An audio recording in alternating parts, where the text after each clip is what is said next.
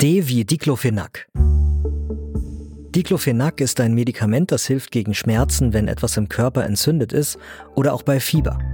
Tabletten mit bis zu 25 Milligramm Diclofenac bekommt man ohne Rezept, Schmerzgele auch. Andere Diclofenac-Salben oder Cremes sind dagegen verschreibungspflichtig. Was macht das Medikament im Körper? Diclofenac sorgt dafür, dass man Schmerzen im Körper weniger stark spürt. Und außerdem sorgt es auch dafür, dass es weniger zu Vorgängen kommt, durch die sich was im Körper entzündet. Und zwar, indem es ein bestimmtes Enzym, also ein Eiweiß sozusagen, aus dem Spiel nimmt. Mit diesem Eiweiß kann der Körper nämlich Prostaglandine bilden. Prostaglandine, das sind Botenstoffe.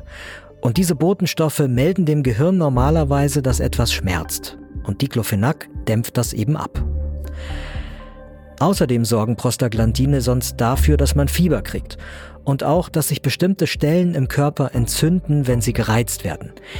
Nehmen wir als Reiz jetzt mal eine Sehenscheidenentzündung.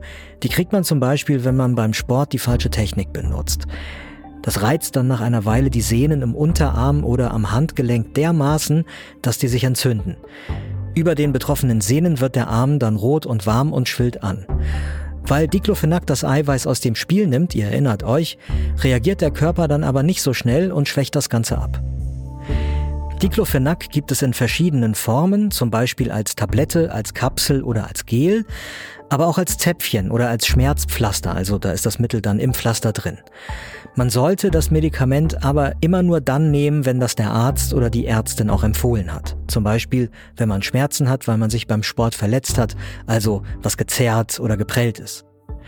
Aber auch wenn der Rücken wehtut oder man Schmerzen wegen der Monatsblutung hat, kann es sein, dass man das nehmen soll.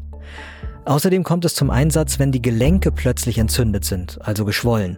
Das ist etwa so bei rheumatoider Arthritis. Da greift die Abwehranlage vom Körper auf einmal den eigenen Körper an. Und auch bei Arthrose wird's verschrieben, also wenn die Gelenke wehtun, weil der Knorpel dazwischen sich abgenutzt hat. Welche Nebenwirkungen können vorkommen? Das kann ganz verschieden sein. Häufig ist einem zum Beispiel übel oder man muss sich übergeben.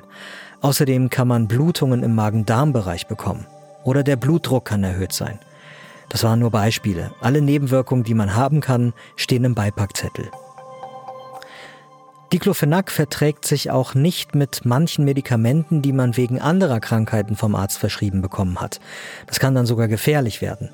Am besten bespricht man das mit seiner Ärztin oder seinem Arzt oder lässt sich zu Wechselwirkungen in der Apotheke beraten.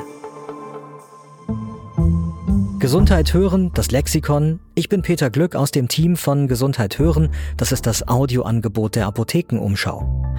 Und mehr zum Wirkstoff Diclofenac findet ihr in den Infos zu dieser Folge.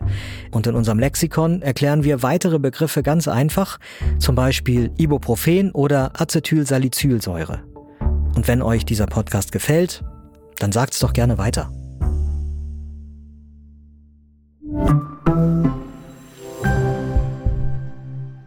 Übrigens, Diclofenac wird am häufigsten als Gel verwendet, aber so kann das Wassertieren und Vögeln schaden. Ja?